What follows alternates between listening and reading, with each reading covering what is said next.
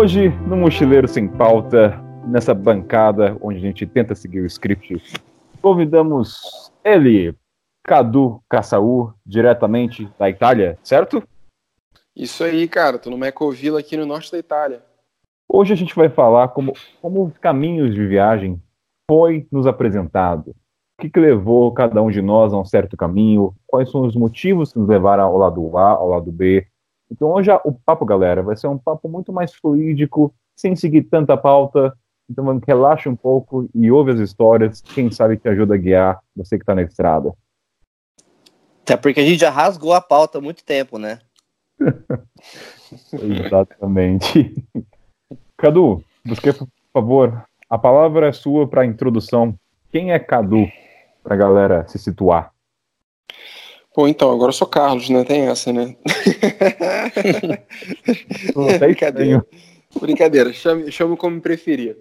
É, é só para apresentação para pessoas que não me conhecem ainda, me apresento como Carlos. Ou então falando inglês também fica mais fácil para os caras, coitado. Então, cara, 2014 eu decidi que eu ia cair no mundo e não sabia quando voltava. Decidi que eu ia iniciar uma aventura estilo Force Gump e com pouca grana, tipo assim, não tinha muita grana, né? Tava indo pra Austrália, ganhei um prêmio, fui parar na Austrália e fui-me embora com 10 mil reais no bolso, que convertendo me deu, sei lá, 3 mil dólares australianos. E a passagem de ida, um mês de acomodação garantida e um rolê de helicóptero lá, porque eu tinha ganho um prêmio que me levou para a Austrália, né? Nem a, pass a passagem de a passagem aérea eles não me deram não, me deram só acomodação um mês, é, um mês de acomodação, um rolê de helicóptero e um, três meses de estudo de inglês. Graças a Deus eu já falava inglês, então isso também já abriu muita porta para mim durante minha viagem. Ah. Chegando lá na Austrália, é, eu comecei a correr atrás de como eu poderia ficar mais naquele país, né? O que, que poderia aí me, me facilitar ficar mais e esticar minha viagem. Na verdade, eu nem queria ficar mais na Austrália especificamente. Eu sabia que eu ia esticar minha viagem. Só que, sabe, para amador, né? Quando faz a primeira viagem, não era a minha primeira viagem, mas quando vai para o exterior morar e, e não tem muita noção de custo e tudo mais, cara, desses 3 mil dólares que eu levei, um mês depois só sobraram mil. Eu tinha torrado dois em um mês. É, é, foi idiota. mas, mas então comecei a me coçar, comecei a me movimentar lá para conseguir fazer grana lá, né? Comecei a trabalhar como. Na verdade, trabalhei, segunda semana que eu estava lá, consegui uma oportunidade para trabalhar como bartender. E aí, negociando com o pessoal lá do, do bar, né? Falei, poxa, que lugar bonito, vocês não tem um vídeo para cá, institucional, não sei o quê. O pessoal topou, me contratou para fazer um vídeo para eles. E daí, depois desse vídeo, eu fui atrás de outros lugares para fazer vídeo também. E fui tocando minha vida.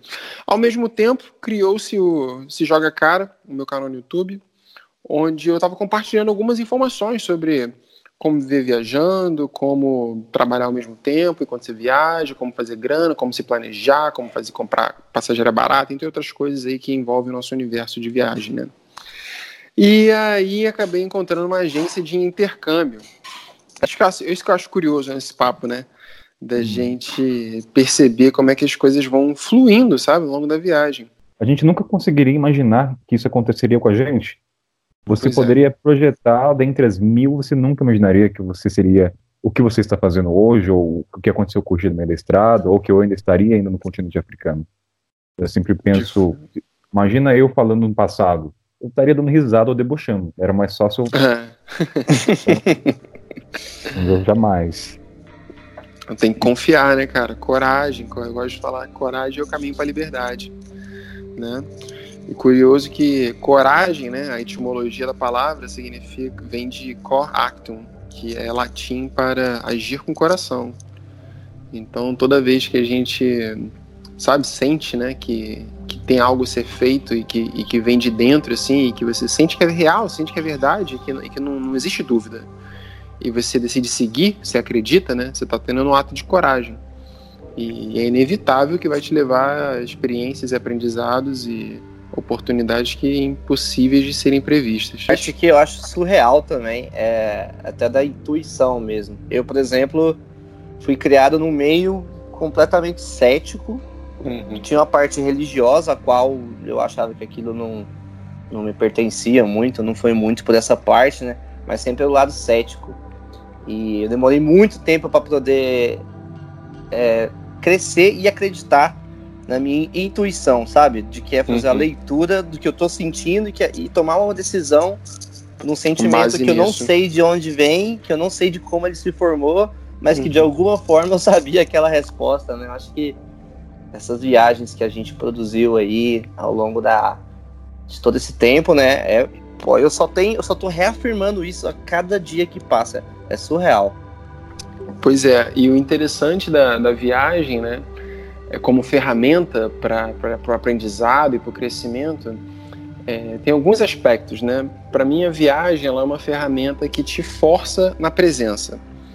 Então, assim, a gente só consegue perceber essas questões mais sutis, assim, né, da vida, né, como intuição, é, pô, perceber as coisas que estão acontecendo ao seu redor e coincidências que fazem sentido, sincronicidades, coisas do gênero, quando você está na presença, cara, quando você está aqui e você não está perdido na sua mente, né? Você não está lá pensando nos e-mails que tem para mandar ou no chefe que está te dando esporro ou coisa do gênero. Você está aqui e interagindo com o espaço à sua volta. Então, quando você viaja, você é forçado dentro desse estado sabe? Você está num ambiente onde você não conhece ninguém, você está comendo comida nova, você está exposto a um idioma novo, você conhece gente todo dia, você vive todo dia muito intensamente. E isso te força a estar tá constantemente nesse estado de flow, de fluxo. E aí é óbvio que você começa a se conectar um pouco mais com essas questões, né? de ouvir, de, de, sentir que é real, de perceber o que é intuição, perceber o que é a sua cabeça falando um monte de asneira. Então fica um pouco mais é. fácil de aprender sobre isso. É como se você descobrisse um novo sentido, falo por mim. Sim, com certeza. E um outro ponto também da viagem é que aquilo que a gente experiencia, a gente guarda, né? Então, você foi lá, você pô, acreditou na sua intuição, teve um, teve um ato de coragem, um leap of faith, né? Se jogou, cara, e deu tudo certo, aquilo ali vai só somando na tua bagagem de experiência que você, pô, começa a ter mais autoconfiança, você começa a desenvolver mais essa conexão consigo e com suas próprias capacidades, né? Então a viagem ela traz muito isso como ferramenta, né, cara? Transformou a vida de cada um de nós aqui, né? E com certeza de muita gente que tá ouvindo esse, esse podcast também.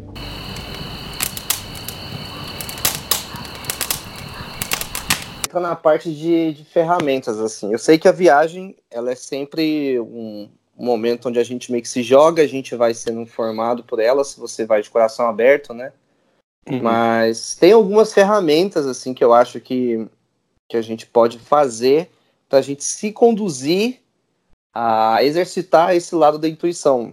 Por exemplo, a minha viagem, porque eu poderia ter feito ela por avião, eu poderia ter feito ela só de carona, poderia ter feito ela de vários aspectos. Mas eu falei assim, eu quero que a minha viagem seja completamente por terra. E quando eu coloquei essa, essa regra na minha viagem, todo o meu contexto se conduzia por conta desse aspecto, né? Então eu tinha que pegar um ônibus numa cidade X que eu não visitaria.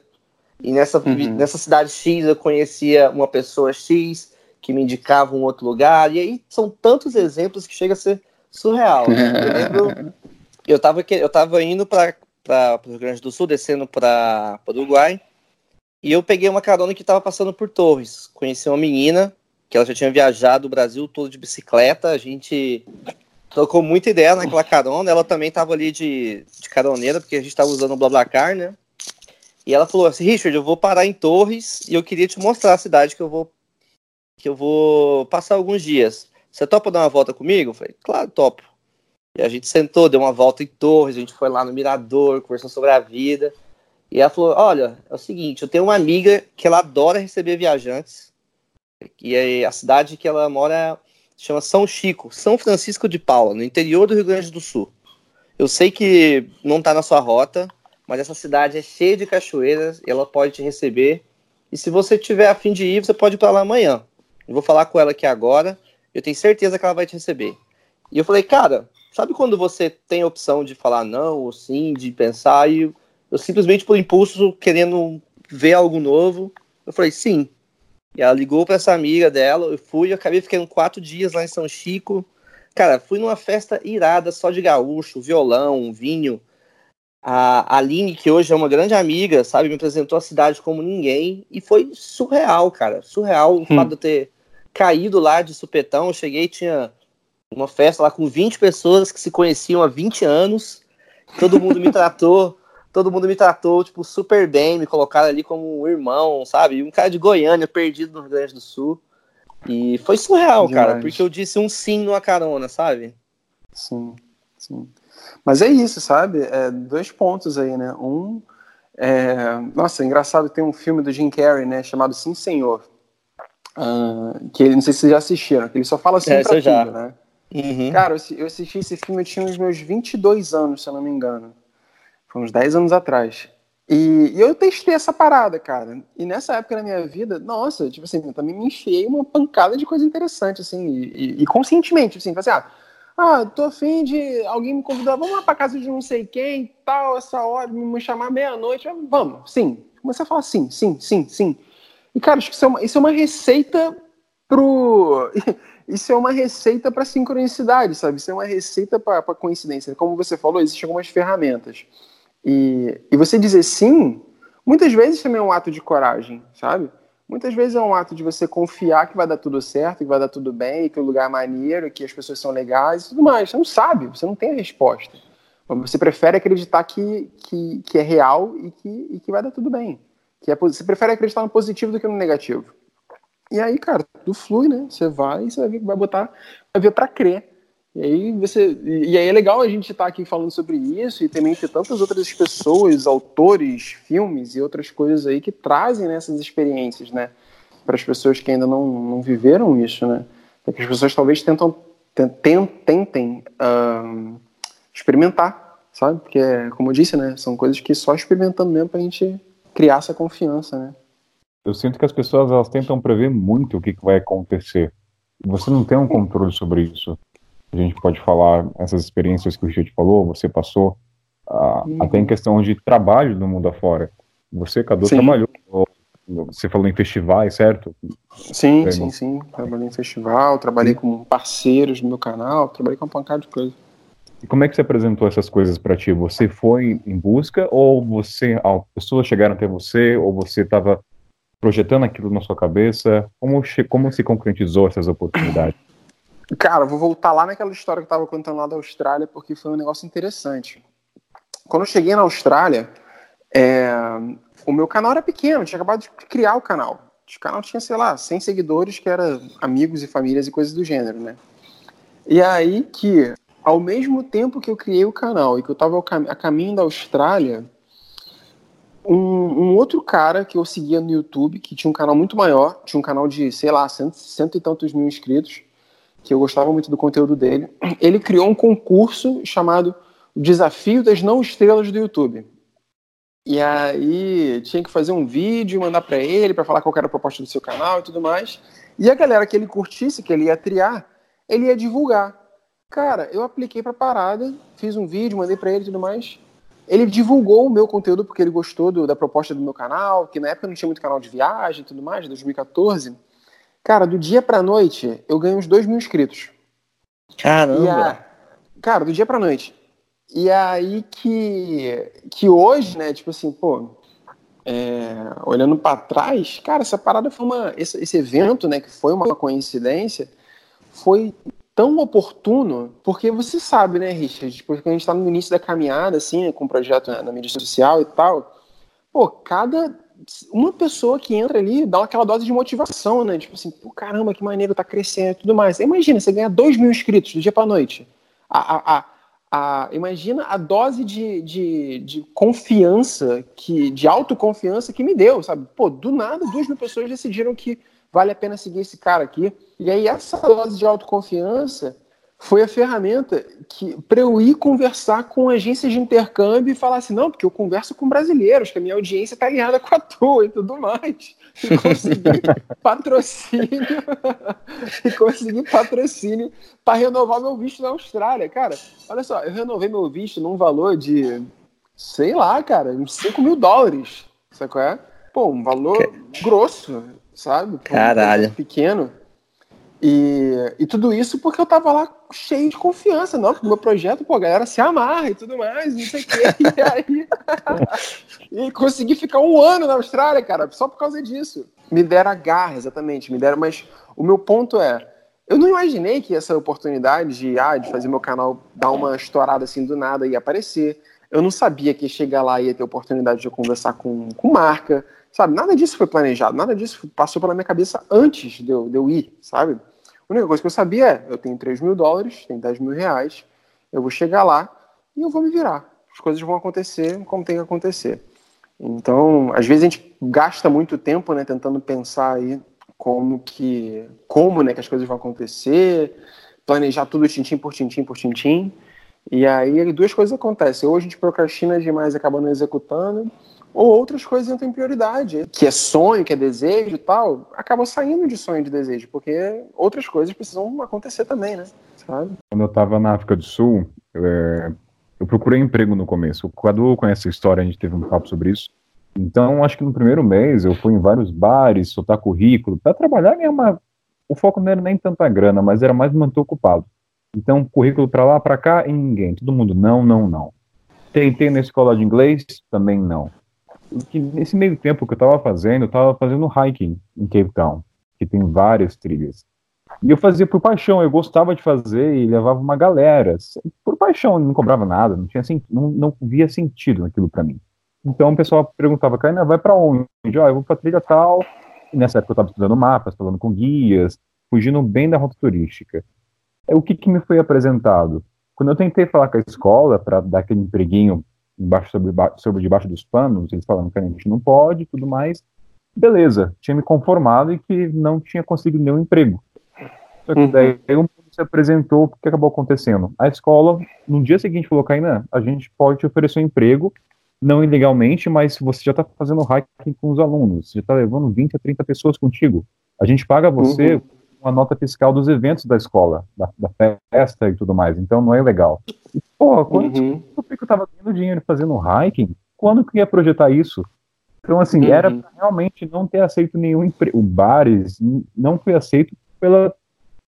Era para acontecer aquilo. Porque vamos supor uhum. que algum bar tivesse me aceito. Eu não teria ganhado a grana que eu ganhei com hiking, não teria conhecido as uhum. pessoas, eu não teria hum. talvez a motivação para conhecer os lugares, os lugares, e eu não teria talvez a motivação para estender o meu visto, ter sido negado para ter ido para Zimbábue. Olha como uma pequena situação de se alguém tivesse me aceito num bar teria acarretado totalmente uma trajetória diferente da minha vida. E nada foi projetado.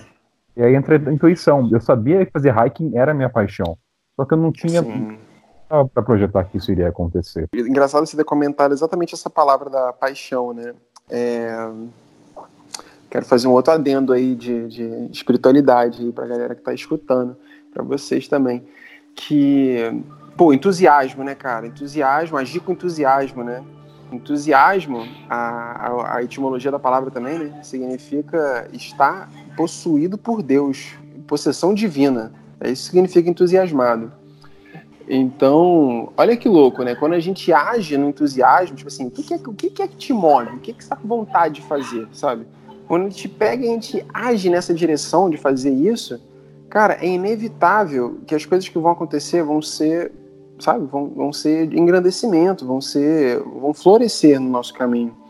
E aí que vem aquela coisa toda de, pô, de trabalhar com o que você gosta e tudo mais, porque, porque é isso, cara, quando a gente faz aquilo que a gente tá afim de fazer, que a gente gosta, as respostas vêm, as pessoas que têm que cruzar nosso caminho cruzam, é, as oportunidades aparecem, sabe? E aí é um lance de entrega, de confiança e entrega, para a gente poder, de fato, colher essas coisas todas, sabe? Mas graças a Deus aí, conforme a gente vai vivendo, né, e vai, e vai experienciando essas, essas oportunidades, né, esse resultado, mais e mais a gente confia, mais e mais a gente entrega. Não, é, um exercício, pra... é um exercício diário, mas mais e mais a gente é, olha mais fácil. Trás, a gente olha para trás, a gente consegue ver esse quebra-cabeça, onde está o ligamento das peças. Pois é, exatamente. Quando você ia pensar que, pô, não, gosto de fazer caminhada aqui no, no Brasil, mas ah, vou fazer, vou fazer caminhada também lá, lá na África, mas vou ganhar dinheiro agora fazendo isso, tipo. Até quando é, inconcebível, né? Exato. E quando situações também acontecem, você não consegue entender o porquê, mas hoje a gente consegue entender. Vou dar um exemplo bem agora: podcast com o Richard. Não fosse o furto, eu não estaria com ele aqui, provavelmente. Não fosse o quê? Exatamente. O furto que eu tive na Uganda quando eu fui furtado. Ah, se não, sim. Se não fosse esse furto, a gente não estaria aqui, o Richard. Prova, prova de certeza. O que nos uniu foi o furto. O furto uniu uhum. duas pessoas. Às vezes você não pode entender o porquê daquilo, se rebelar, mas talvez. Acho que quando você tem essa consciência que tudo tem um porquê, você começa. Você, claro, você pode. Eu não falo por mim, eu me, você pode se rebelar, mas é um, uma curta revelação. Você sabe que aquilo tem um motivo que pode ser no futuro ou daqui uma semana. Então, uhum. você não compreende no momento, mas mas, cara, esse que é, tipo assim, é isso que é o, é o, é o, dilema humano, sabe? O dilema da humanidade é a necessidade do controle, né? A gente quer controlar tudo, porque quando a gente controla, a gente evita de sofrer, a gente evita sofrimento, né? A gente evita de, de ter risco, a gente evita, evita de tenta, tenta, pelo menos tenta, né? Ou acredita que, né? Evita de ter perigo e tudo isso, né? Só que a real é que a vida não tem spoiler, né? Então, assim, ninguém vai no cinema já sabendo qual é o final do filme. Ninguém quer ir no Olha só, a gente não quer ir no cinema sabendo qual é o final do filme. A gente quer a surpresa. No fundo, a gente quer a surpresa. Então, isso é, isso é da natureza da, da, da vida, sabe? A gente tá sempre nessa busca pela, pela surpresa. Só que a gente entra nesse dilema louco, né? Porque um monte de influência de como a gente leva a nossa vida, como a gente vida tem que ser levada, como a gente é educado, sistema, dinheiro, isso, aquilo, outro, né? E a gente entra nesse dilema louco aí de não, preciso me planejar todo para evitar todos os riscos, preciso ter não sei quantos mil reais para eu poder fazer minha viagem.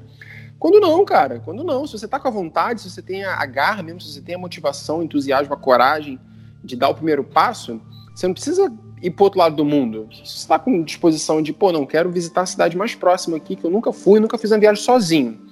Eu costumo dizer, cara, que não importa para onde você tá indo, tá ligado? O que importa é ir. Que nesse ato de ir, é que você está entregando. E aí nessa entrega que as respostas vêm, as oportunidades aparecem e por aí foi.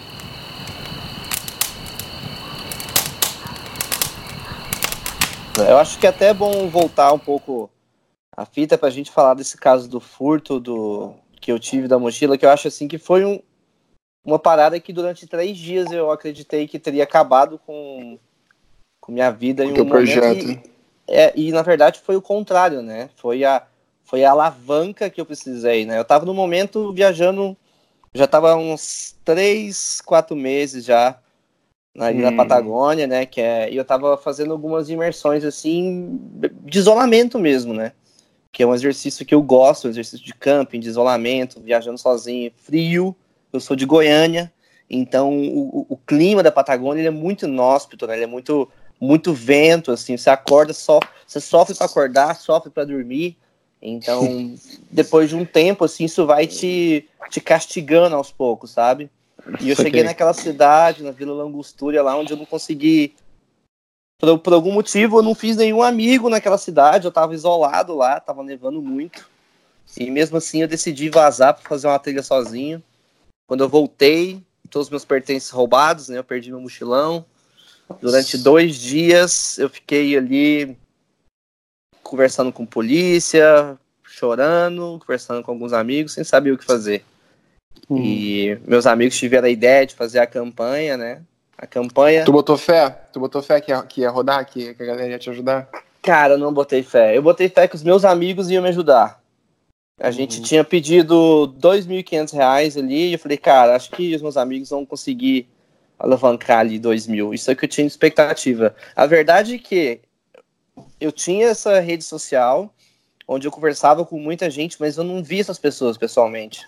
Eu não Sim. conseguia sentir, não, seja por algum outro motivo, mas nunca teve esse, essa proximidade tão grande, né?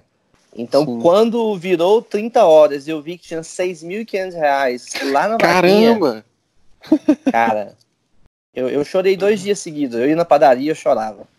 Assim, que, foi, que foi uma loucura, sabe? Tipo, foi como se, sei lá, velho, se muitas pessoas que eu nunca tivesse visto na minha vida me abraçassem. E gente que falou, não, cara, eu te acompanho tem um ano. Mas eu nunca mandei mensagem. Mas hoje tá aqui, vou fazer uma doação. falei, caralho, como assim? O pessoal acompanha um ano, tá lá vendo todo dia, mas nunca teve um motivo para sei lá, pra trocar uma ideia, fazer alguma pergunta, né? E, Sim. pô, isso me aproximou tanto daquilo, do meu trabalho, sabe, hoje em dia, porque imagina eu que tava ali naquela solidão de nada, de achar que tava meio que tudo acabado, porque eu tava muito preocupado com o computador, né? Teria que trabalhar. Eu até tinha um plano Sim. B, eu falei, ah, vou, vou arrumar um freela aqui, um trabalho como garçom, alguma coisa, eu compro outro computador e continuo. Mas tudo se resolveu de uma forma tão rápida. Eu peguei um computador melhor do que eu tinha, eu consegui uma mochila melhor do que eu tinha, e eu saí Incrível, cara. 12 vezes mais motivado para trabalhar, cara. Eu saí um monstro de produção de conteúdo, um monstro. cara, era tipo 25 stories por dia, dica, rota, bababá, vídeo rolando, entendeu? Eu saí assim, uma motivação que tava guardada, que tava ali meio que escondida, né? Dormente. E isso me proporcionou tantas coisas, cara. O canal, o, Hum. vi- o canal cresceu, o Instagram cresceu e todas essas pessoas me agregaram e me ajudaram a conseguir o sonho de chegar até o México, né? Então eu- hoje eu agradeço aos dois malandros lá que roubaram minha mochila. Peço aí muitas vezes obrigado porque eu acho que talvez foi a motivação que eu precisava para completar o, o sonho aí de chegar até o México. Novamente, a gente toca no ponto de a gente não sabe por que, que as coisas acontecem. Exato. É a queda do herói, como diria muitos momentos onde a queda você se reergue. Essa do furto também tem uma, eu tenho uma experiência, eu posso compartilhar. No- eu estava num ônibus indo para uma ilha na Uganda. No meio do caminho, descobri que tinham furtado, levaram o computador, o equipamento, e o ônibus estava no trajeto. Comecei a chorar, de soluçar, tipo, o apego emocional da da escrita que estava no computador, tinha algumas fotografias e tudo mais. E aí a gente vai falar na coincidência. Naquele trajeto, quem resolve me ligar e nunca tinha me ligado na vida foi a Babi. Eu trocava mensagem com ela, e naquele dia ela resolveu ligar. Falei, cara, a Babi tá me ligando. Eu atendi, falei, Babi. E eu tava com voz de choro, não dava pra esconder. Eu falei, cara, não, o que aconteceu? Aí eu falei, cara, Babi, acabei de ser furtado. E assim, foi dois minutos depois do furto. Aí a Babi falou, Kainan, me conta mais. Aí nisso, depois a Babi me pôs em contato com o Richard. Ah, e a Babi tinha me ligado para ajudar uma amiga dela que era cultura navegável. Fez a travessia da África do Quênia até a África do Sul. Você, olha que Uhum. doido, né? Aquele momento específico, Babi que nunca já trocava mensagem com ela, fazia um ano e meio, resolveu ligar naquele momento. E o mais doido foi quando, depois do furto, ah, eu me reergui, aconteceu a mesma coisa com o Richard, muita gente que nunca mandou mensagem resolveu falar, olha, tô te seguindo também há muito tempo. Eu falei, cara, agora que você dá sinal de vida, se você tivesse mandado antes, teria dado uma motivação. Então você começa, eu comecei a me questionar, pô, tem a galera acompanhando, tá curtindo os textos, deu aquele gás para continuar. Você vê, eu vi que aquele lado material desapareceu. Eu vi na hora a solução. Bem, eu não consigo escrever, não consigo editar. Naquela época eu já estava gravando podcast com outros amigos, não era nem com o Richard, era com outro cara. E eu falei, bem, vou gravar podcast, mas eu tenho um caderno, consigo fazer as anotações. E o mais doido foi, as pessoas aparecem no momento certo numa viagem, vou dizer, por experiência. Quando eu cheguei nesse lago, era pelo Couchsurfing, e o cara da, pertencia a Rastafari, um cara de coração bom. Assim, difícil eu encontrar pessoas que falam, pô, esse cara tem um coração que... Qual foi o aprendizado desse cara? Certo dia, na na Lagoa, né, eu tava falando sobre materialismo, o cara era super desapegado. Aí um dia lá remando pra ir na feira, tinha que remar, ele derruba o celular no lago. Puf! Perdeu. Ali o celular não tem como recuperar. Aí na hora eu fiquei com aquela cara de, pô, cara, desculpa, você que perdeu o celular. E o cara não vim de uma economia não tão boa pra adquirir outro. E ele falou assim: não, cara, é só um celular. E começou a sorrir. Eu falei: não, não é possível que esse cara tá sorrindo. Eu falei assim, cara, você perdeu o celular? Não, cara, eu compro depois. Eu falei, não, você tá fingindo muito bem, você é um bom ator. aí no, aí no fi- aquilo pra mim foi inesquecível, porque eu falei, o cara perdeu. Porque, pô, se eu, vamos, vamos ser francos, se eu perder qualquer, ou vocês, um equipamento, você vai ficar com uma cara triste no segundo, segu, nos próximos segundos ou nos minutos, você não vai sorrir. E ele não. Ele, tanto que tinha uma menina da Suíça junto, a gente não estava entendendo o que acontecia. Então, através daquela situação, eu falei, pô, eu quero ser esse cara, não tão apegado, que realmente não fingiu em perder um celular. Eu falei, cara, a vida é mais que esse negócio. Eu tô vivo, foi Pô. meu celular, tá de boa. Ou seja, apareceu a pessoa certa para me ensinar os valores. de- Eu já não era materialista, mas ali foi um outro nível, passou para outro campo, menos apegado às coisas. Então, o furto ajudou a ficar menos materialista, a entender qual era o meu propósito, de por que eu estava naquela estrada, continuando a atravessar a África. Me colocou em contato com mais pessoas, o Richard outras pessoas foram se apresentando, que foi muito legal. Então, ou seja, eu não conseguia premeditar o que o furto ia. E ainda mais, eu digo mais, quando o pessoal me pergunta qual foi o momento mais feliz da minha jornada, eu falo que foi minutos depois do furto. Ah, Kainan, você fumou? Eu falei, não, vou explicar o que, que aconteceu. E não tem explicação para isso. Eu acredito que, assim, eu estava chorando de tristeza, porque eu tinha perdido materiais.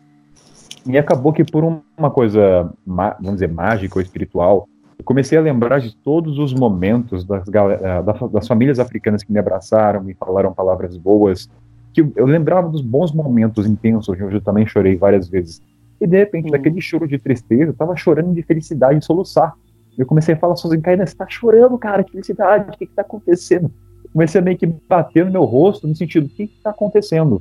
E aí eu entendi, falei, Caína, é muito mais que um computador. Essa viagem é, é o autodescobrimento. Tá sendo dolorido? Tá, mas você vai colher muita coisa dessa situação. Então, aí a gente fala no tópico que é da sincronicidade, das coisas se apresentarem da sua maneira e que a gente não tem um controle. A gente não tinha um controle que os caras iam roubar, como eu também não tinha controle. Ninguém quer ser roubado.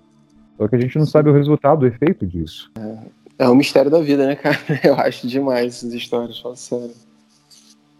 Você, você tem uma história parecida, Cadu, na parte de furto ou não? Cara, parte de furto, não, graças a Deus, não precisei passar por, por, por tal sofrimento. Tratamento é... de choque? Não, não precisei. E é engraçado que no, no, no Zen Budismo é, fala-se sobre isso, sabe? Tem, tem duas formas de você. Se eu não me engano, no Zen Budismo, ou, ou no Shintoísmo, enfim, alguma, alguma origem lá do Japão. Hum, sobre você aprender ou através da dor ou através do amor. E aí eles chamam de ou Kensho ou Satori. Satori é quando você aprende através do entendimento. Aprende no sentido de, pô, você chegou numa clareza, você chegou no entendimento, você chegou num, num, num estado de graça, né? De, de, de, de, compreensão que, que veio através do amor, veio através do, da compreensão, seja de uma informação, uma experiência que você viveu, alguma coisa assim.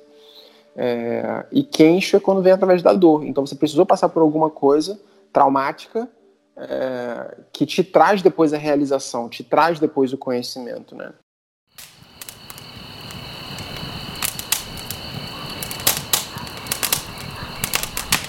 Mas você contando essa história aí, me lembrou de uma também, cara, quando eu tava lá na Austrália, que foi assim. Teve um dia, né, que eu tava na minha casa. Na verdade, foi um dia bem especial, assim, né? Foi um, foi um dia, foi um dia, um dia antes do meu, eu chamo que foi meu dia, um dia antes do meu despertar espiritual, né? Um dia que eu comecei a me conectar com essas questões todas, né? Porque talvez quem esteja escutando aí não, não, não, não, não sabe do, do meu projeto e tudo mais, mas tipo assim, eu era um cara super cético e isso aqui não era um papo que eu ia ter, não. Sabe? Botar cinco anos atrás aí, falar de não, vamos, vamos escutar o divino e tudo mais, eu ia mandar você catar coquinho. Mas o lance foi que eu estava em casa, lá na Austrália, e aí recebi uma ligação de um sujeito procurando um, um editor de vídeo. É, que um camarada dele tinha recomendado, tinha me recomendado tudo mais. O cara me ligou e tal. Eu falei, pô, ele falou assim: posso passar na tua casa pra gente trocar ideia? Eu falei, pode.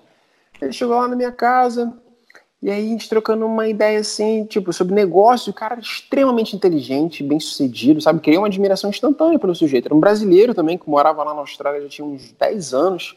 E, sabe, tinha uma vida incrível, assim, o sujeito, né? Não, aí nisso a gente entrou numa conversa sobre a consciência e os mistérios do universo e tudo mais, que eu fiquei de cara, assim, eu falei assim, pô, esse cara sabe de alguma parada que eu não sei, sabe? Esse cara tá num, num outro nível aí. E aí que ele falou assim para mim, nesse dia, cara, o dia que ele me conheceu, ele falou assim, Cadu, você veio pra cá pra Austrália pra quê? O que, que você tá atrás? Aí eu falei, pô, quero viajar, cara, vim pra viajar. Aí eu falei assim, pô, tu quer viajar? Olha só, semana que vem eu preciso ir até o norte da Austrália são sei lá quantos mil quilômetros, para visitar vários parceiros meus ao longo do caminho, para um, um, projeto que eu estou fazendo. E aí to, são todos projetos, são todos parceiros de viagem, são hostels, são empresas de turismo, são tudo isso. E eu vou precisar visitar vários deles ao longo do caminho. É, você quer vir comigo? Eu porra, sério? Ele, sério? Claro, claro, cara, pô, obrigado, caramba, pelo amor de Deus, pô, gratidão, não sei o que e tal. Beleza, né? Passou uma semana, fui com o cara. tirando a parte que esse sujeito me fez chorar no carro quatro vezes, só de ficar contando as histórias, assim, os aprendizados que ele já tinha tido e como, tipo assim, como que ele chegou nesses entendimentos todos, assim, ele me tocou várias vezes, assim, é, é, no meu coração e, e me emocionou, é, e me fez aprender também através do entendimento. É, tirando essa parte, quando a gente chegou lá no norte da Austrália, numa cidadezinha chamada Ellie Beach, que é uma cidade linda, tipo, de, de onde vai para é, é para onde vai para a praia de Whitehaven Beach, que é a praia mais famosa lá da Austrália, que é a praia da areia branca que, que mais branca do mundo. Hum. Praia surreal. É, eu vi as fotos já. É, então, esse lugar aí. E aí, quando a gente chegou nessa cidade, é, a gente estava num hostel que estava, cara, simplesmente estava tendo a reunião, olha a coincidência, estava tendo a reunião da, da, da empresa chamada Xbase, que aí é, é, tipo um conglomerado, né? como é que fala? Como se fosse um, um grande corporação de hostels da Austrália e Nova Zelândia. O, o, gerente principal de toda a rede desses países estava lá, o cara que era o diretor de marketing estava lá, todos esses caras estavam lá. E esse brother que me levou lá era amigo de todos eles. E ele me apresentou pra galera, falou assim, pô, Cadu, não sei o que, faz vídeo e tudo mais. Eu falei assim, pô, que massa, né?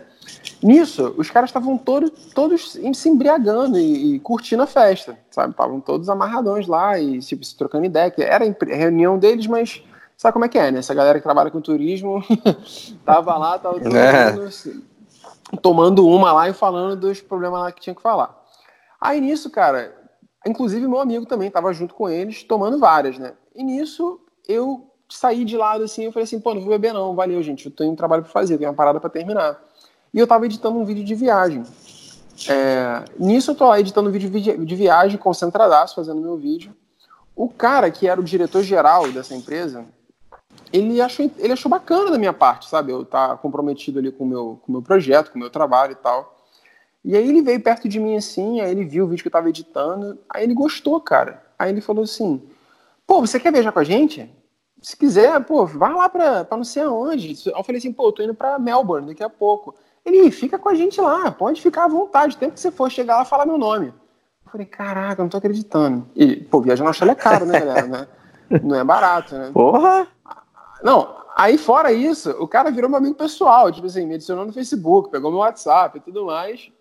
E, e depois ele me conectou com uma parada que para mim era um sonho na época. Eu tinha o sonho de fazer uma viagem de campervan, de pegar um carro que era modificado, cama, cozinha e tudo mais. Eu achava isso incrível, assim, queria viajar assim. E eu falei, eu comentei com ele, né, quando eu tava lá, eu falei assim, ah, eu tô indo lá pro norte e tal, pô, queria, queria, tô, tô atrás de uma empresa assim. Ele, Ih, tá atrás de uma empresa assim? Pô, vou te botar em contato com meu amigo que tá na empresa, não sei das quantas. Eu falei assim, cara, não tô acreditando, cara. Aí ele pegou e fez, cara, me botou em contato com a Spaceships, que era uma, uma empresa também de, de carro modificado, de camper lá da Austrália. E eu cruzei também a Austrália, de norte a sul, sete dias viajando com esse carrinho. E, e surreal, assim, sabe? Como é que, como é que é, as pessoas, como eu disse, as pessoas certas vão aparecendo no teu caminho, seja através de uma ligação, que pode alguém que você precisava conectar e tal, ou alguém que apareceu no teu caminho exatamente na hora que você estava procurando alguma determinada coisa, né, cara?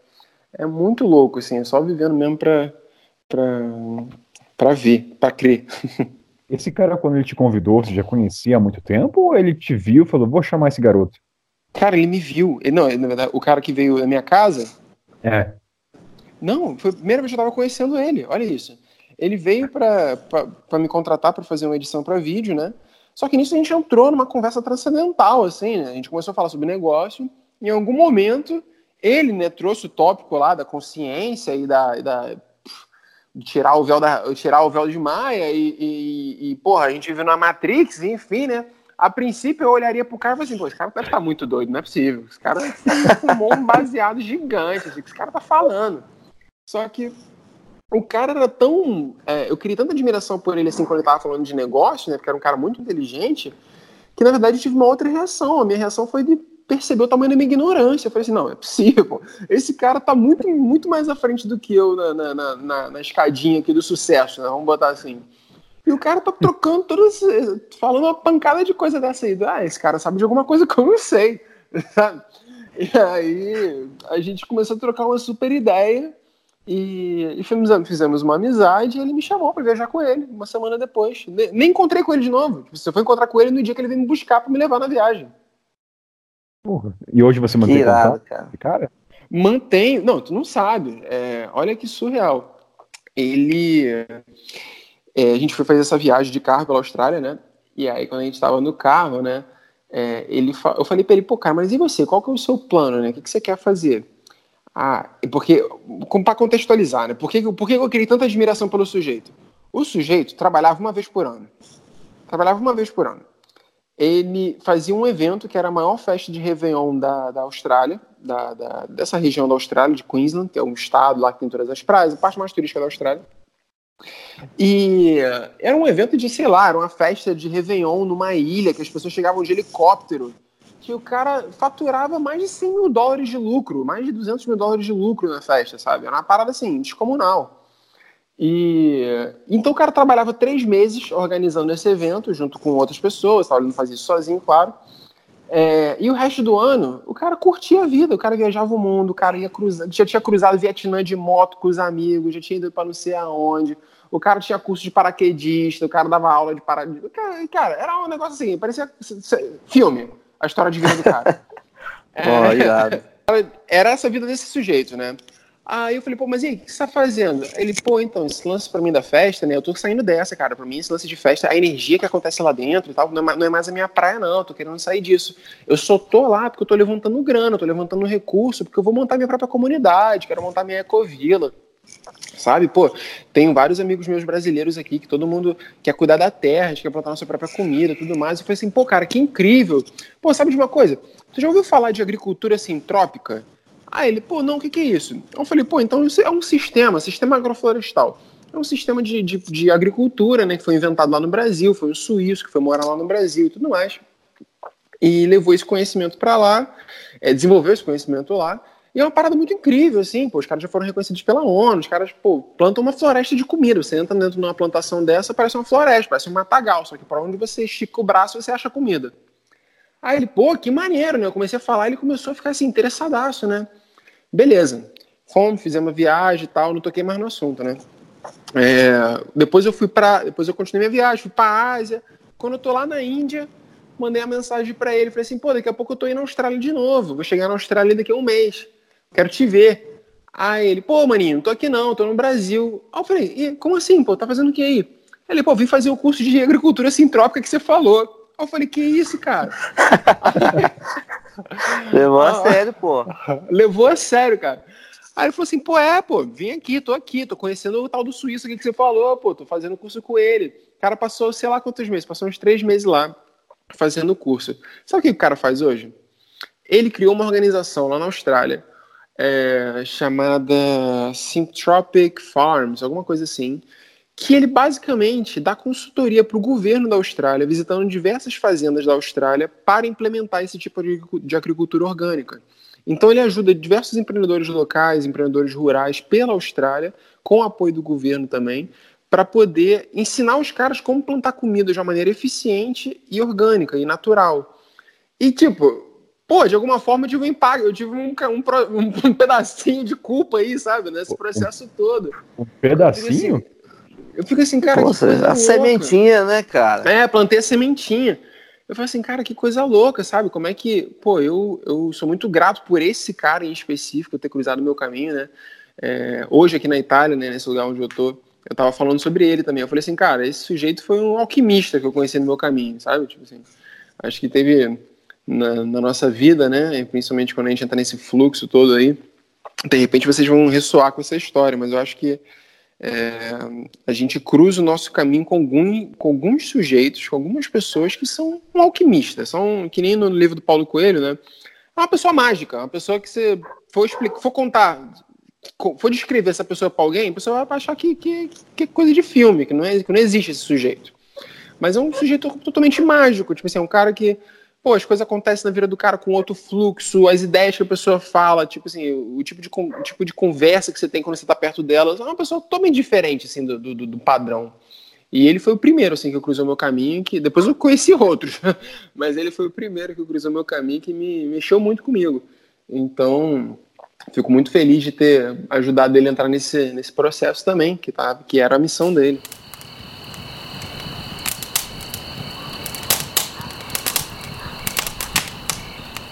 Eu descobri há pouco tempo também, eu tava. Foi até escutando um outro podcast, cara. É, e eu não lembro qual era o nome do monge, cara. Mas o, o, o conceito que foi apresentado foi o de simplicidade voluntária.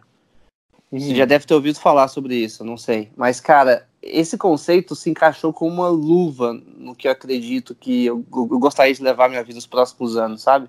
É o trivial, onde você entende que se você tiver muita coisa, pode ser, ou, ou seja, ou bens materiais, ou pode ser até é, no aspecto de preocupações mesmo, você vai ter mais problemas do que você consegue levar, e se você tiver menos do que o suficiente, você também não, não vai conseguir lidar com isso, entendeu? Então é você se manter nesse meio termo aqui, onde você tem tudo que você precisa, mas sem ter ambição suficiente para você ir como um louco devorando o mundo, sabe? Que acho que é, é o que a gente é, a gente é moldado para ser, né? Eu, Sim. eu, pelo menos, eu fui criado num meio aqui onde tudo é levado à capital, né? Meus, meus parentes, meus pais, sempre, pô, de quando você vai começar a ganhar dinheiro? De, desde pequeno, né? Então, eu até fui para São Paulo, depois eu rejeitei um pouco essa vida. Eu falei, cara, eu, na verdade, eu queria impactar as pessoas, queria me conectar com as pessoas de uma maneira mais simples, mais saudável, na real. Então, gostaria hum. de ter um crescimento na minha vida, um desenvolvimento, mas sempre de uma forma saudável, sabe? Quando eu tava morando lá em São Paulo, eu ficava doente todo mês, trabalhava 14 horas, Nossa. nem fumava, nem, fui para lá, nem fumava cigarro, comecei a fumar cigarro para largar o estresse, bebia igual um doido, para tentar ter fôlego para chegar no trabalho e até chegou um ponto, falei, cara, não, não preciso disso, entendeu? O conceito da simplicidade voluntária é você entender até que ponto você precisa, sabe? E eu achei uhum. surreal, assim. E eu conheci também um cara, quando eu tava agora em Alter do Chão. Ele é o hum. dono de uma ecovila. Uma ecovila uhum. que chama Terra Amor. Hum. Eu tava olhando alguns lugares onde eu ia passar lá, estava na baixa temporada, né? O rio já estava cheio, no altar do chão. E eu mandei uma mensagem para ele. O nome do cara é Índios. E o Índios me Índios. respondeu, falou: Índios. o Índios me respondeu, falou: Richard, gostei do seu projeto. Eu posso até te receber aqui na minha ecovila, mas é o seguinte: agora, nesse exato momento, eu estou com a minha filha, estou com a minha família, e eu não vou dar muita atenção para vocês, porque hoje meu tempo é para estar com a minha família. Então, caso uhum. você queira vir para a ecovila, você pode ficar aqui à vontade, mas eu vou lhe dar esse, esse tempo que eu, que, eu, que eu estiver aqui, eu vou estar com a minha família. Se você estiver bem com isso, perfeito. Não, eu topei e fui lá conhecer um pouco da vida do cara ele, a paixão da vida dele é consagrar a ayahuasca. Que é o hum. que a família dele vem fazendo já há anos, né? Ele também viaja para a Europa para consagrar a ayahuasca. Ele gosta do conceito. Clarificando, né? Ele, ele não só toma, né? Mas como conduz, então, né? Isso, ele conduz. Certo.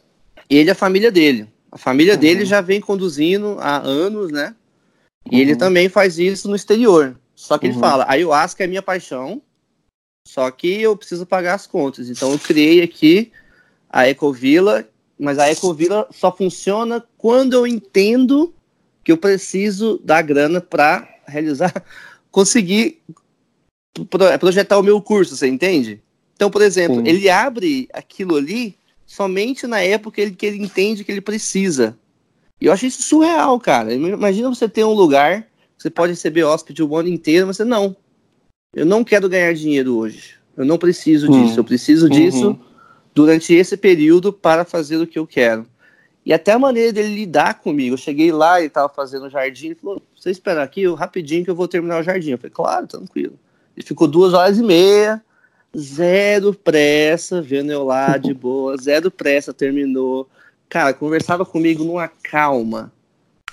Assim, uma surreal, paz. cara. Numa paz. Eu falei, cara, quando eu preciso ser assim quando eu ficar mais velho. Só isso que eu quero.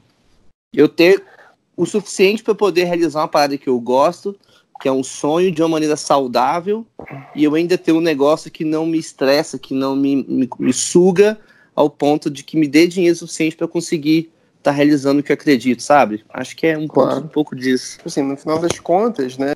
Tudo que a gente quer, né? Paz, amor e liberdade, né? O dinheiro ele pode ajudar um pouco com alguma dessas questões, né? A, a, a, a saúde financeira, né? Ela ajuda com a liberdade é, geográfica, ajuda com a liberdade de tempo pra caramba, e também com essa paz no sentido de não ter preocupação de pagar conta, coisas do gênero. Então, quando você tá.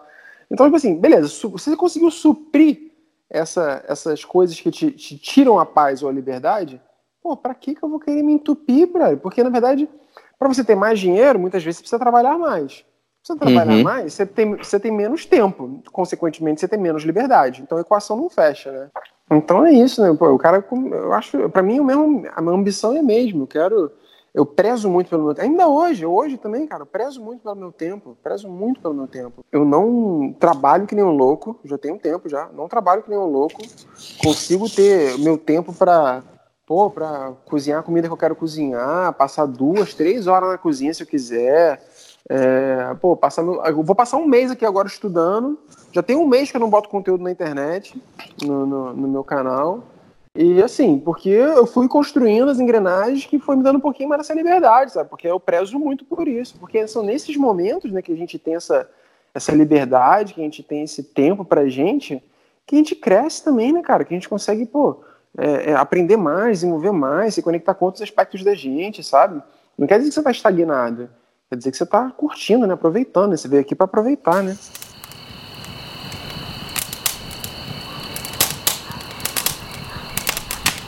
Eu conheci o Cadu em Lisboa, tive o privilégio de bater um papo junto com o Vaz. Aí papo vem, papo vai, eu, eu tava procurando uma acomodação para ficar, e o Cadu me cedeu um sofazinho no apartamento a qual ele se encontrava. Aí na conversa ele joga para mim, ah, esse apartamento é de uma senhora que deixou ficar na casa dela. Eu falei, como assim? Como assim uma mulher deixou você ficar cuidando da casa dela? E não era uma casa pequena. Cadu, me explique mais dessa história, porque eu achei incrível essa situação. Pois é. Pô, não foi sofazinho não, né? Dormiu no meu quarto, hein? Pô, dividi o quarto lá. Tinha outra cama lá pra você, olha aí. É... E se apresentou na hora certa. Fez uma leitura de tarô que abriu. É, botei um tarô pra você ainda aí, ó. Mas, enfim, eu, eu tava na Inglaterra, isso foi mais ou menos em outubro do ano passado. E eu decidi fazer um vídeo pro meu canal falando que eu tava na Europa e sem destino. Né? Foi quando eu cheguei na Europa de novo, né? Quando eu comecei uma outra viagem, que é essa que eu tô agora. E eu tava na Europa e não sabia para onde eu ia. E aí fiz o vídeo, mostrei a cidade e tudo mais, e durante o vídeo eu falei assim, pô, galera, se vocês tiverem alguma sugestão de lugares para eu ir e tal, o plano tá aberto. Não sei para onde que eu vou. Só que, na minha cabeça e na minha namorada, na minha ex-namorada, né, que eu tô solteiro agora, da minha namorada também, a gente tava meio certo, assim, que, pô, vamos tentar ir para Portugal, porque você vai poder aprender um pouco mais de português, praticar o português e tudo mais. Aí ela, não, legal, vamos sim, vamos sim, pô, esse é o máximo, passar um tempo lá em Portugal e tal, só que a gente não sabia ainda como é que a gente ia fazer isso, se a gente ia bancar do nosso bolso, se a gente ia ir para uma, pra uma, fazer um voluntariado, alguma coisa do gênero, né? Só o plano tava no ar. Beleza. lancei o vídeo, falei né, sobre isso, né? Cara, no mesmo dia, no dia seguinte, eu acho que eu lancei o vídeo, recebi um e-mail quilométrico de uma senhora que tinha alguns apartamentos herdados em Portugal, de família de família de construtora, é, e me convidando para ir ficar em Portugal porque ela poderia, ela gostava muito do meu trabalho, gostava muito do meu projeto, e ela me cederia um apartamento para eu ficar de graça é, em, se eu pudesse dar algumas dicas para ela ali das coisas dela com internet e tudo mais, mas ficar por lá o tempo que eu precisasse para eu poder tocar, continuar tocando meu projeto, porque ela acreditava muito na mensagem que eu tinha para passar. Cara, aquilo ali soou muito, soou muito, muito surreal. Pô, soou muito surreal, né? Como assim? A senhora me chamando pra ficar na casa dela, que eu nunca ouvi falar. Você e por aí... isso que era uma armadilha, Cadu? Cara, eu não pensei que era uma armadilha, não, mas eu pensei que ela podia ser uma louca. É, sabe, uma pessoa meio surtada assim, sabe? Que não, vai pra minha casa e tal. É. Chegar lá não existe nem casa. Isso passou pela minha cabeça. Não vou negar. Mas aí eu, pô, marquei um Skype com ela, a gente conversou pelo Skype mais duas vezes, e ela uma senhora super legal, super gente boa, é, super conectada também, né, e com, com uma, outra, uma outra missão de vida também super interessante também, relacionada à espiritualidade e desenvolvimento de, oráculos, muito legal. E aí ela falou assim, não, pô, é, pode ficar lá em Lisboa. Eu falei assim, pô, posso ficar em Lisboa? Pode ficar em Lisboa, tem um apartamento lá, cara. Chega lá no apartamento, vai falar, Kainan, fala aí. Um apartamento na rua de um dos principais shoppings de, de Lisboa, então quer dizer, tinha acesso a tudo que eu precisasse, muito perto, comida, mercado, tudo mais, e conectado com uma, uma estação de trem que era, sei lá, era hub, era, era a estação de trem que, de metrô, né? Que conectava com todas as outras estações de trem. Era uma, é como se você morasse em São Paulo, do lado do metrô Vila Madalena, super localizado, e era grande o apartamento, não era pequeno. Era grande, era, era um apartamento de quatro quartos. É, surreal, história surreal, mais uma aí pra conta. Quando eu tava no Quênia, indo pra Etiópia, naquela época, o visto pra Etiópia não era tão simples, você tinha que ir na embaixada, ir na embaixada brasileira, pegar uma carta convite, tinha toda uma burocracia. E se eu fosse de avião para Etiópia, era só chegar no aeroporto, tá ali o visto três meses e voar lá. E muita gente falou, Kainan, vai de avião, pô, visto ali, você não precisa nem atravessar, porque a fronteira do Quênia para Etiópia é, foram quase três dias de viagem. Aí volta e meia falei, não, vou por terra. E nisso eu tinha um couchsurfing, estava já trocando uma mensagem, o cara era fotógrafo, mas uma, era sempre conversas bem simples, ah, tô chegando, volta e meia. Aí beleza, quando eu estava na fronteira, passando para a imigração da Etiópia, Chega um jovem de 22 anos com uma mochila cargueira, parecia mais uma tartaruga curvada, que era só um saco gigante. E ele falava inglês. Aí, cara, como é que é? De onde você é? Eu falei, ah, sou do Brasil. Cara, super gente boa, energia boa. Pessoa emanando vibrações positivas. É, ele falou, cara, eu preciso chegar até a capital. Aí falou, cara, eu te ajudo, vou para lá também. Beleza. Começou a me ajudar. Cara, se não for, ele foi meu anjo da guarda na travessia, porque ninguém falava inglês. Aí qual foi a puta coincidência, puta coincidência mesmo? Aí volta e meia eu falando mensagem é, pelo meu com meu host, daí eu falei o nome dele, que era Mikael. Aí, Mikael, tô chegando, cara, tô com um cara aqui. Aí ele pergunta, deixa eu ver, quem que é esse Mikael? Aí foi lá ver, cara, você tá brincando, você conhece o Mikael? Eu falei, não, eu não conheço ele, mas eu vou ficar na casa dele. Peraí, me dá o telefone. Ele ligou, Mikael, aqui é o fulano. Eu falei, cara, o que você tá fazendo com o Kainan aí, na fronteira? Resumindo da história, resumo da história, o cara que me encontrou na fronteira era amissaço do meu host que ia ficar na capital da Etiópia. Nossa, que loucura. Nossa. E, assim, foi muito. Porque se não fosse ele na fronteira, olha, teria passado altos e baixos.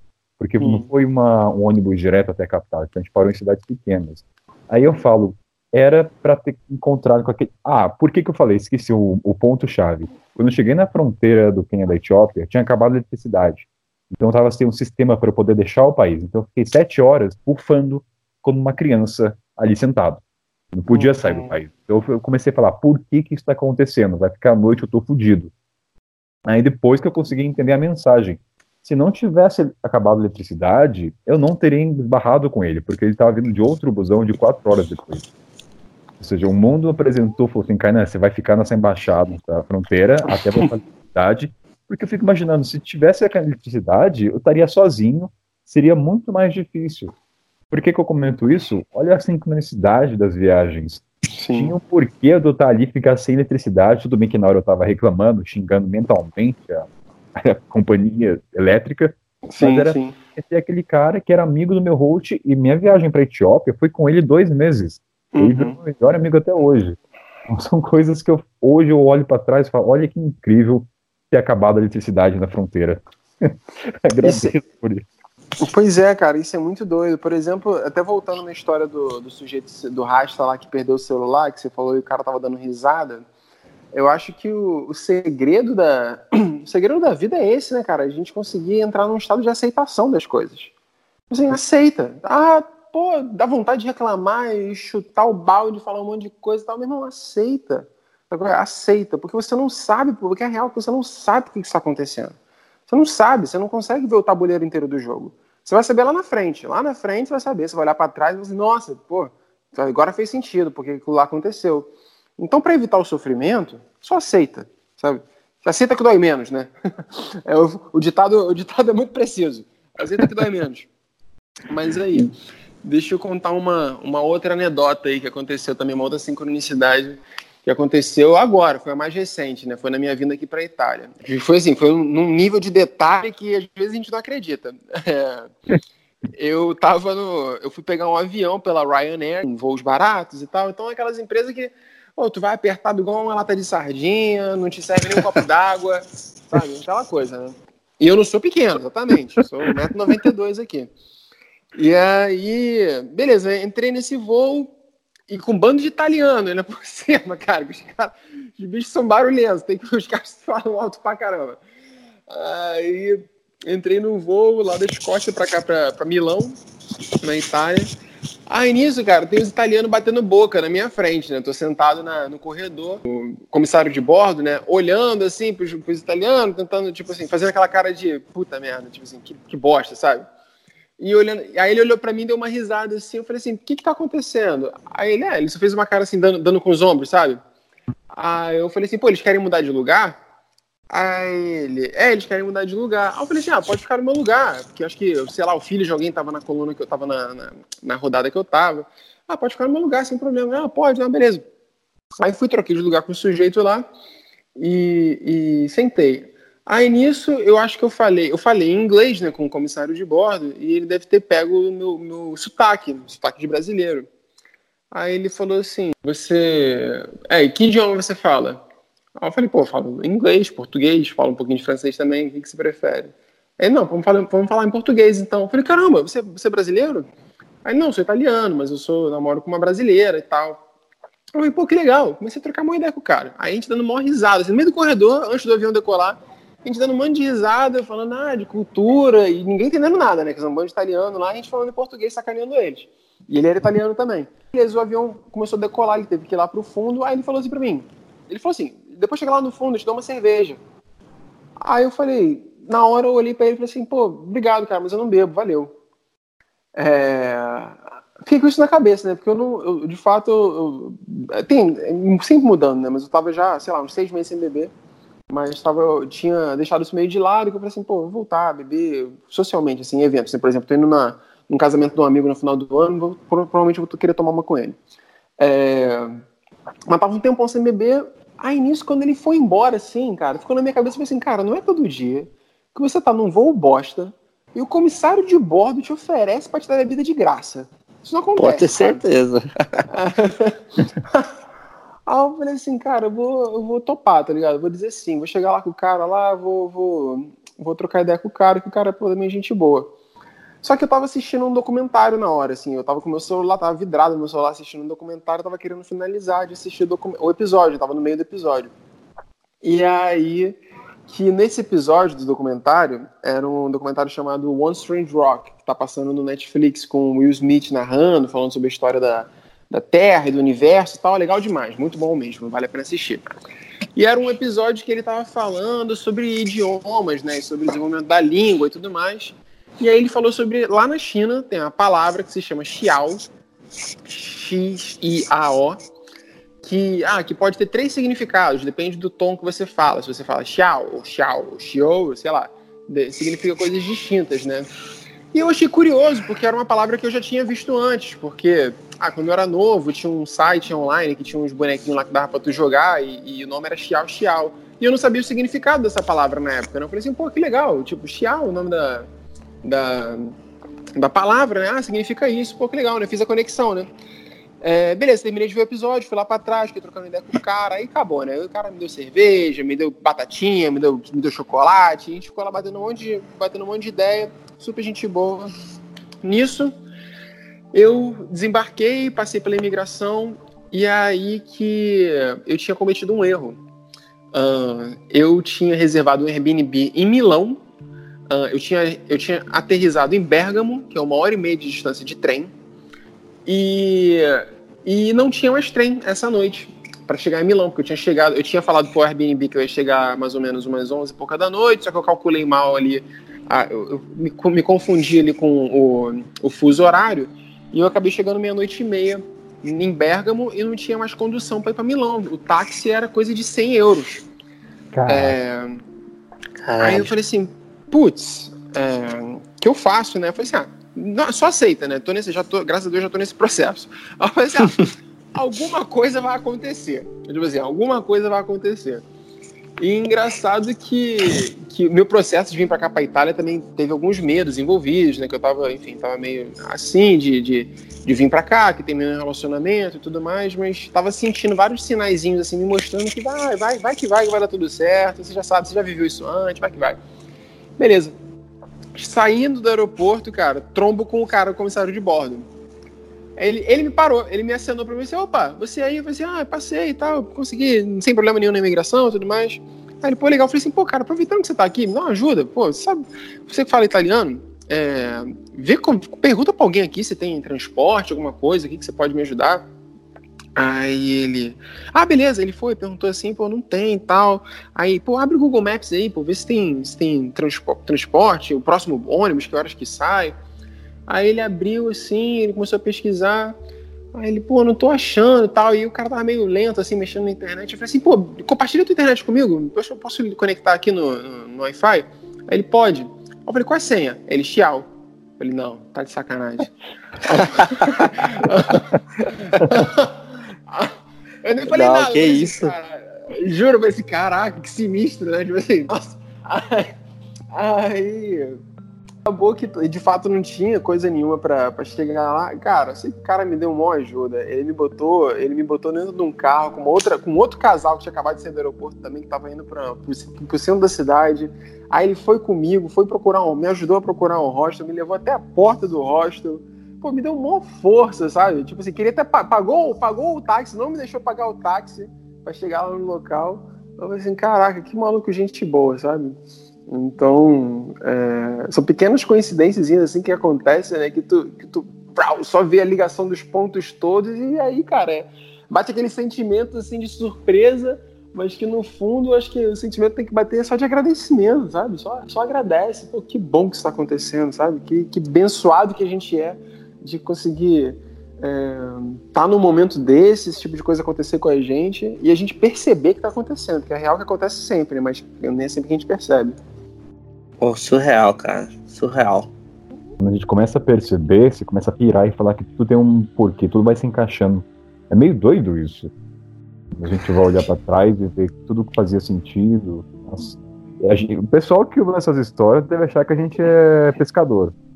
falar essa da aí do Chiapo, eu não. Se você me falasse, eu ia falar, ah, balela. Qual foi o tamanho do peixe, Tadeu? Uma época aí que eu ficava sem grana, de uma vez por mês eu ficava sem grana. Assim, tava, eu ia conseguindo alguns jobs, mas chegava uma vez por mês e ficava sem grana. Deu, deu chegar, tipo assim, falou, cara, eu não tenho grana para daqui dois dias, mas mesmo assim, eu não vou surtar porque eu sei que alguma coisa vai acontecer. E alguma coisa acontecia do nada. Um, um cara que eu não, que eu não via há anos, me contatava para fazer algum job, alguma coisa do tipo, um serviço que eu não uhum. fazia já também há anos, mas uhum. eu tinha oportunidade e tudo que eu tinha que falar era sim. Isso é muito uhum. surreal. É, na minha viagem eu tive alguns episódios desse de dinheiro inesperado, né? Eu acho muito louco, assim, né? A gente tá sempre nessa corrida, né? Quanto mais, eu acho que assim, quanto mais a gente se preocupa, né, é, com a falta de dinheiro, sabe? Tem uma frase que diz assim: onde, onde você. Where your attention goes, energy flows. Então, onde a sua atenção vai, a energia flui. Então, quanto mais você tá nessa loucura do, pô, tô sem, tô sem, tô sem, tô sem, tô é só isso que você vai enxergar. Você vai enxergar, tô sem, tô sem, tô sem, tô sem. Quando você é, começa a entrar num estado mais de aceitação, ou até de gratidão pelo aquilo que você está vivendo, e aí, Richard, vale até pelo exercício, sabe? De, de, de olhar assim, quais foram os momentos onde essas oportunidades aconteceram.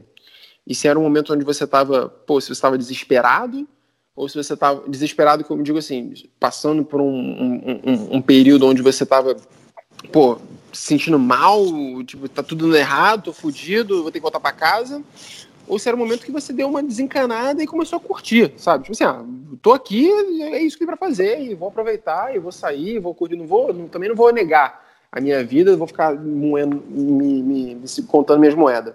Porque, pelo menos para mim, os momentos que eu tive de aparecer coisas assim, de aparecer alguém que me contratasse para fazer um job, ou de cair um dinheiro, cara, caiu um dinheiro do, sei lá, do INSS, né, do, do, do, do meu imposto de renda do ano anterior, no ano seguinte, no dia certo que eu tava precisando da grana, cara, eu assim, cara, nem lembrava que ia ganhar aquele dinheiro, eu tava nem contando com ele. Eu falei assim, cara, que loucura. É, coisas assim acontecerem e, e ser momentos onde eu tô num estado de, pô, é isso, tipo assim, ah, dane-se, daqui a pouco, daqui a, depois eu vejo isso, depois eu vejo como é que eu vou lidar com isso aqui quando eu me, quando eu me ponho em momentos desses, né, de aceitação, cara, magicamente a abundância flui. Porque a abundância, ela tá o tempo todo fluindo. Ela tá o tempo todo fluindo através da gente. Só que a gente entra num desespero que é totalmente mental, assim, não é, não é, não é do coração, ele é totalmente mental. Essa armadilha, né, da gente tá em constante busca de achar que não tem o suficiente e que a gente precisa ter mais, precisa ter mais, precisa ter mais, e, e essa busca por essa ilusão da segurança e tudo mais, cara, tudo condicionamento cultural que a gente passou, condicionamento educacional que a gente passou. Então, quando você começa a desapegar disso e entra de, num estado de, de aceitação mesmo, cara, de fato a grana flui, a grana flui. Pô, eu juro para vocês, galera, é, eu ainda vou até criar material assim, de, mais didático até sobre isso, assim, no meu, no meu projeto, porque hoje acontece para mim assim muito muito claro assim é até curioso quando eu começo por exemplo eu tenho um curso online né então, quando e o curso está sempre à venda. Então, quando começa a cair algumas vendas lá do curso, eu já estou meio que pressentindo que vai entrar uma. Vai, vai, alguma coisa vai acontecer que eu vou precisar dessa grana. Sabe? Porque tá fluindo, tá ligado? A, a, a roda. Tá ligado, né? Ali, a parada tá ligada. Eu tô sentindo que vai entrar alguma outra coisa que eu vou precisar dessa grana. Ou então, pô, tô fazendo um curso agora que não foi barato. Cara, não foi barato, olha isso. Passou uma semana, eu tô um mês sem lançar conteúdo. Pô, já fiz três vendas. E não é comum, tá? Não é comum isso acontecer. É, eu tá sem fazer, sem botar nada na internet, sem estar tá promovendo o curso, sem estar tá fazendo nada, e alguém ia lá e comprar meu curso. Eu assim, pô, tipo assim, só agradeço, sabe? Só agradeço, porque graças a Deus a, a engrenagem está rodando. A, a, a, eu, posso, eu posso confiar de que eu tenho o suficiente, porque todos nós temos o suficiente, porque a engrenagem vai rodar. E quando eu precisar, esse suficiente também será suficiente. É, e acho que é importante a gente perceber que abundância não é grana. Abundância não tem nada a ver com dinheiro. Abundância é ter o que precisa quando precisa. Então, é, se a gente parar para pensar e parar para observar a nossa circunstância atual, a gente sempre tem o que a gente precisa na hora que a gente precisa. Sempre tem. A gente tem o suficiente que a gente precisa para a gente dar o próximo passo. O lance é entender que tudo é feito de passos, né? E são vários passos que eu preciso dar até chegar lá no objetivo final que eu quero.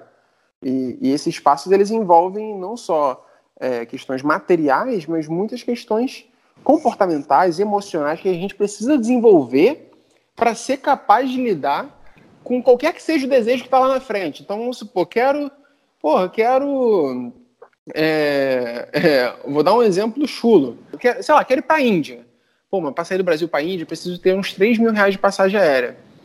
Ah, pô, mas por que eu não tenho 3 mil reais ainda? Bom, você não tem 3 mil reais ainda porque tem uma série de questões aí que precisam ser resolvidas para que essa abundância flua até você e você obtenha essa grana, mas para você obter essa grana são vários passos que precisam ser dados e questões, situações que precisam ser vividas para que você esteja preparado, assim, minimamente preparado para essa vivência da Índia sabe? Eu vejo dessa forma, assim, como se fosse um grande, um grande circuito, um grande ciclo, onde todos esses pequenos eventos que precedem o alcance do nosso objetivo, eles fazem sentido, eles também estão conectados para a gente estar tá pronto para esse objetivo, sabe? Talvez, Kainan, é, jogando a bola para você, talvez se você tivesse feito essa viagem que você fez para a África do Sul três anos antes, talvez você não tivesse ido de fazer caminhada, de ser guia turístico, né, ser guia de caminhada, esse tipo de coisa. Talvez não tivesse, e você não estaria pronto para chegar lá e essa oportunidade pintar para você, sabe? Esse tabuleiro da vida, do, do, jogo da vida, né, ele é muito complexo, a gente não consegue ver como é que as peças se movem, a gente não consegue ver todos os, todos os pedacinhos ali, todos o dado que está jogando, mas o lance é deixar fluir, deixar caminhar aí, que, que a, a roda gira, a abundância chega e confie e vai, meu amigo. É só isso que eu tenho para dizer. E você tem as coisas que não precisa ter. Isso aí tem um exemplo bem claro na minha, na minha experiência, que foi quando eu estava ganhando dinheiro com hiking e também com eu estava ajudando os estudantes a encontrarem host family na época. E eu não uhum. cobrava as famílias, as famílias começaram a me dar uma porcentagem disso, porque eles lucravam muito mais fora.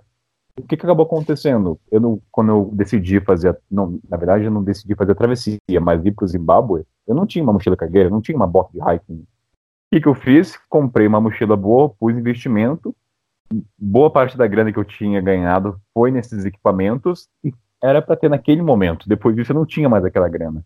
Então uhum. apareceu na hora certa. Se eu não tivesse a mochila cargueira, eu acho que eu não teria continuado, porque eu estava com a mochila de rodinha, vendia Sim. por um preço de banana. Então era para ter acontecido aquela grana ter entrado naquele curto espaço de tempo. Porque se eu não tivesse feito a aquisição, talvez nem teria ido para o Zimbábue, teria voltado para o Brasil. Sim. Pois é. Pô, surreal. Cara, acho que é importante também ressaltar que para essa para tudo isso acontecer também, a gente tem que parar um pouco de olhar para a grama do vizinho, né? Que acho que eu tenho tento me controlar o máximo sobre isso também, por exemplo, eu tenho tô quase chegando aos meus 30 anos e às vezes eu tento fazer olhar um pouco o futuro e eu também eu me comparo com os meus amigos de 30 anos. Uhum. E quando eu começo a fazer isso, eu começo a entrar, eu começo a ficar meio mal e, e as coisas começam a sair do flow, assim. Mas quando eu volto, eu entendo que cada um tem seu tempo, cara. E eu olho as coisas que eu já consegui construir, o desenvolvimento, eu consigo ficar calmo e hum. as coisas começam a fluir naturalmente. É surreal isso, né? É, é fácil falar, mas eu volto e meio também me comparo com meus amigos, às vezes, em questão financeira ou status de relacionamento. Hoje, nem, hoje não me abate tanto. É como você mesmo disse, quando você foca e vê a sua trajetória, tudo com toda a conquista que a gente teve, tanto pessoal, nessas redes sociais de contato, amizade, começa a ressignificar a sua trajetória e focar em você, deixa o foco, você deixa esquece um pouco das pessoas e foca hum. na sua hum. história. É, a verdade é que a comparação é a receita da infelicidade, né, cara? Tanto na era que a gente vive e o trabalho que a gente tem, a gente se depara muito com isso, né? Para mim também, também tem vários momentos aí que que também me bate ali minhas inseguranças, que eu me comparo, também ainda acontecem. Por mais que eu esteja nessa jornada, por mais que eu estude essas coisas, fale essas coisas, também sou humano, e eu acho que é da natureza humana, né? Não é à toa que não é inveja, né? Mas não é à toa que a inveja é um dos sete pecados capitais, né? Porque a gente aí a gente se depara com esse com esse dilema, né? Há milênios já, né? Não é de hoje, né? Dois mil anos atrás já estava nego falando de inveja. Então, assim, o que é inveja, né? Olhar a grama do vizinho e achar que ela é melhor primeiro passo é a clareza, né? O primeiro passo é a gente ver aí que está caindo nessa armadilha. E entender que essas ferramentas aí que a gente usa para trabalhar, ou quem está escutando isso aqui, e não, não necessariamente é, é travel blog, mas utiliza para se entreter, e fica lá navegando e tal, e vendo um milhão de posts e coisas do gênero, tomar cuidado, né? Para não entrar nesse sentimento de, de culpa, nesse sentimento de, de, menospre, de se menosprezar e coisas do gênero, né? Porque a verdade é que a gente está sempre vendo só um pequeno recorte do que é a vida de alguém, né? A gente não, a gente não tem acesso a nem, nem 1% do que é a vida do sujeito que está por trás daquela câmera ali. Sabe? Não adianta. Tipo, nós somos seres muito complexos. E, pô, 24 horas de, um dia não vai se resumir em dois minutos de stories. Então, por que, que eu vou achar que a vida do sujeito lá tá incrível, surreal, fascinante, cheio de relacionamentos frutíferos e e dinheiro, e isso, tudo, aquilo, outro, só com base em coisas que eu vejo na mídia social, ou, ou vejo num vídeo, alguma coisa do gênero, sabe? É, é imbecil, é idiota fazer isso. E, e só faz mal, né? É nocivo, é nocivo, só faz mal pra gente, né? Ter esse tipo de comportamento. Então é importante a gente conseguir dosar isso aí, né? E, e transformar essa comparação em inspiração, né? Transformar comparação em inspiração.